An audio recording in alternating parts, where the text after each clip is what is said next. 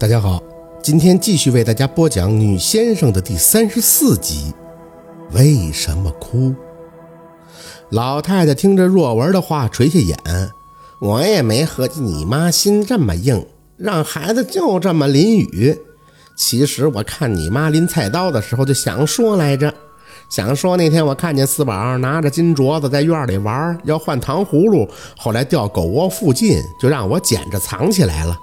可我当时啊，不是吓晕了吗？醒了后看四宝没事儿，我就合计这事儿就过去了呢。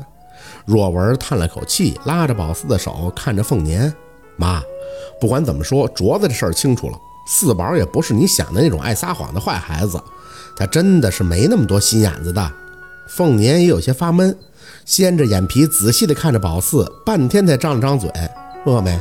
宝四早就饿了，听着老太太他们说话都要听晕了。不过看到金镯子，宝四还是笑了，心里琢磨着：“哼，这找着了就没我事儿了，可别再让我跪着了，这波棱盖太疼了。”老二，我想吃冰棍儿。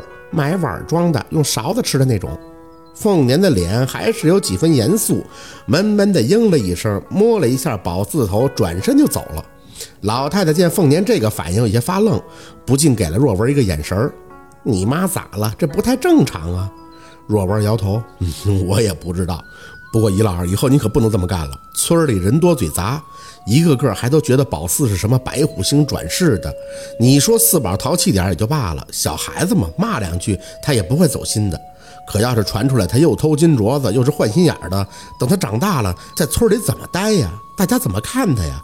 偷东西那可是大忌讳呀！老太太抱着宝四的肩膀，垂着脸嘟囔：“嗯，也没说他偷啊，就说他给弄丢了，不是？他是说不知道，那大人想的不就复杂了吗？”你看我妈跟明月之前不都给孩子想复杂了吗？这孩子担的名声够多了，我不想谁再误会四宝，说他是坏孩子。老太太点头，嗯，我懂。四宝就是直肠子，他一点都不坏。宝四一直没吭声，只要是不挨打，那谁说什么，在他看来都是无所谓的。磨蹭了一会儿，下地洗把脸，等收拾利索之后，姥姥凤年回来了。一见姥姥手里拿着东西，这宝四就乐了，是碗装的冰棍儿，吃吧，给你买两盒呢。宝四喜滋滋的接过来，生病真好，生完病能找到宝，找到金镯子，不用挨打，还能吃两盒冰棍儿，去你姥爷那屋吃，陪陪你姥爷。宝四嗯了一声，就抱着两盒雪糕去他姥爷那屋了。姥爷一看宝四，赶紧从炕上挪了挪，哎，四宝啊，病好了，嗯，好了。宝四笑眯眯地应着，打开一盒雪糕，挖了一勺递给老爷：“老爷，你吃，可甜了。”老爷看着宝四，笑着摇头：“老爷不吃，你吃吧，慢慢吃啊。”宝四应着，趴在炕上小口的吃着，刚吃两三口，就听见姥姥跟太姥在那屋又吵起来了。老太太大声的嚷嚷：“不行，不是说哭了以后才能送去吗？你给我送走了，我不就看不着了吗？你就合计你自己，你想孩子，谁不想？要是不去，老娃子这关谁帮着过？孩子以后怎么办？老娃子，你就想想办法呀！你是领堂的大神呀！这回我想办法，那下回呢？你想想他在村里做的错事还少吗？大秋的上学了。”他这样，老师怎么管？把学校烧了呢？必须送！宝四愣愣地看着老爷，老爷，我姥爷把我送哪儿去呀？老爷张了张嘴，刚想答应，就听见凤年继续在那跟老太太喊：“你以为送去我大哥就收了？我实话告诉你，如果大哥不收，那这孩子就一点慧根都没有，这辈子你就断了让宝四当个先生的念想吧。”老爷、姥姥，大哥是谁呀？我不认识他。老爷满眼担心地看着宝四。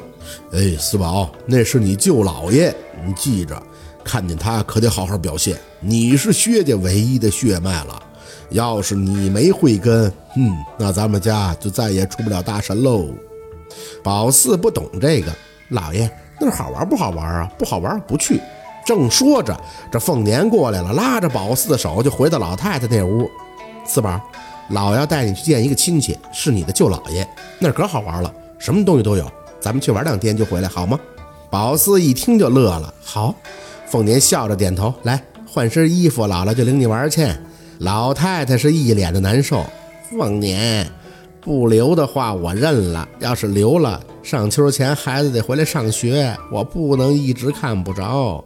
凤年给宝四换衣服的速度很快，要不孩子也得上学。我就是让大哥看看，看看宝四有没有当先生的根儿。如果有，让他帮着点化一下，或者是有什么办法能让宝四规矩一些。不然孩子越来越大，你还能系腰上啊？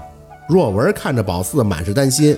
妈，四宝这么小，你领他去大舅那儿，是不是太早了？凤年给宝四换好衣服以后，又开始拿过一个包，给他装了几件换洗的衣服。以前我也觉得等四宝大了再说，但现在实在是不好管了。这孩子离开咱们视线就跟风车断了线似的，早点送过去，咱们早点看看也好做打算。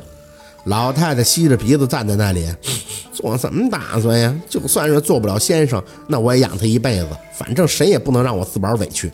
凤年没搭理他，收拾好了就扯着宝四向院外走。宝四回头看着太姥姥跟二舅，笑着挥手：“我玩几天就回来了啊。”老太太倒腾了几步，跟上来。凤年，等等下午再走行不？我托人去镇上给他带串糖葫芦。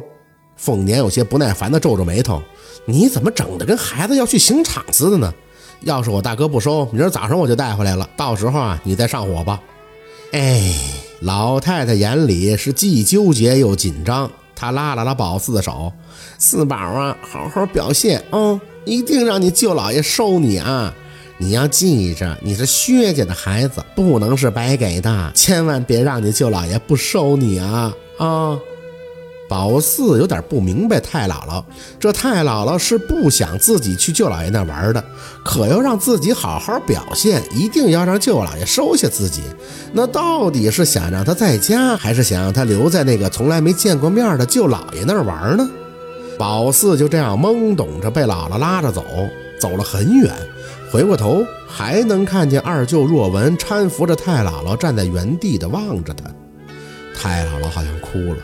宝四不懂，自己不就是出去玩一圈吗？这怎么还哭了呢？好，今天的故事就到这里了，感谢您的收听。喜欢听白，好故事更加精彩，我们明天见。